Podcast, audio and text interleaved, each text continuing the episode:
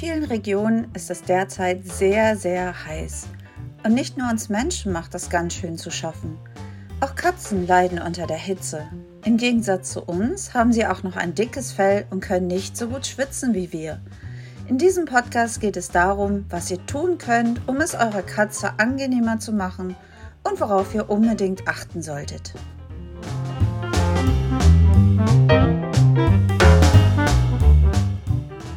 Willkommen bei Tanjas Katzenpodcast mit mir, Tanja Weinekötter, Katzenpsychologin, Katzentrainerin und Katzensitterin sowie meinem Kater Garfield.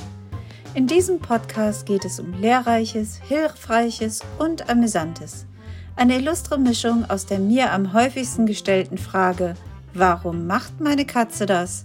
Sowie Hilfe bei Verhaltensproblemen, aber auch kurzweiliges und amüsantes aus dem Leben mit Samtpfoten sowie viele praktische Tipps. Viel Spaß beim Anhören!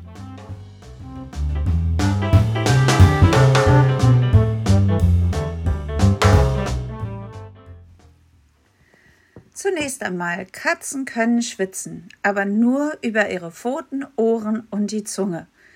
In der Regel erfolgt das Schwitzen, also die Temperaturregulierung des Körpers, über die Schweißdrüsen an den Pfoten.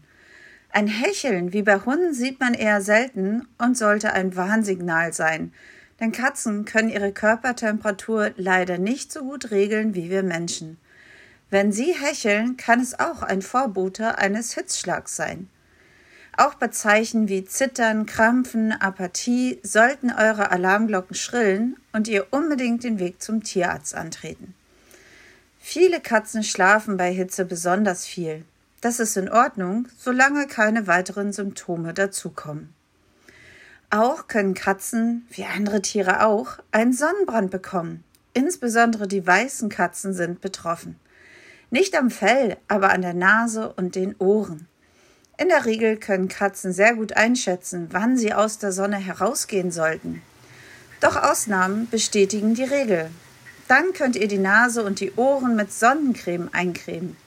Bitte achtet darauf, dass diese frei von Zusatzstoffen ist, da sie diese natürlich auch mal ablecken.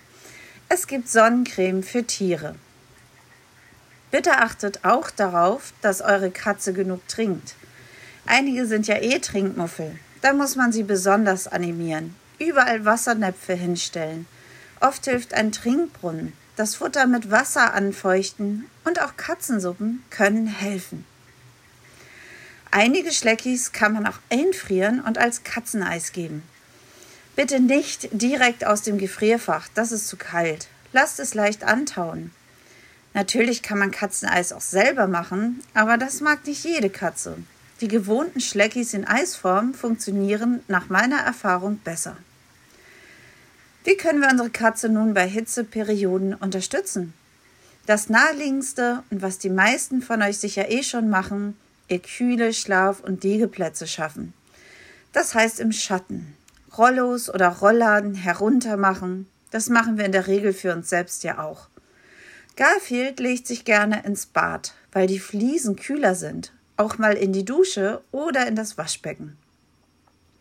Ebenfalls liebt er es, wie viele andere Katzen auch, mit einem feuchten Tuch das Fell abgewischt zu bekommen. Er ist dann nicht pitschnass, er ist nur feucht. Durch die Verdunstung des Wassers wird das Fell gekühlt. Mittlerweile gibt es auch Kühlmatten. Man legt sie in das Gefrierfach und einige sind selbstkühlend. Leider gibt es viele, die schnell kaputt gehen. Einmal die Krallen reingehauen und die Flüssigkeit läuft aus. Da diese giftig ist, bin ich kein großer Freund davon. Wir haben eine feste Platte, wo nichts auslaufen kann. Das ist allerdings nicht so bequem. Da lege ich immer noch was Weiches drauf. Bitte achtet darauf, dass die Matte nicht zu kalt ist. Auch die Benutzung von Ventilatoren und Klimaanlagen direkt vor der Katze solltet ihr verzichten. Der Windzug kann schnell zu Erkältungen oder Bindehautentzündungen führen. Wie ihr sicher schon bemerkt habt, haaren Katzen bei Hitze besonders viel.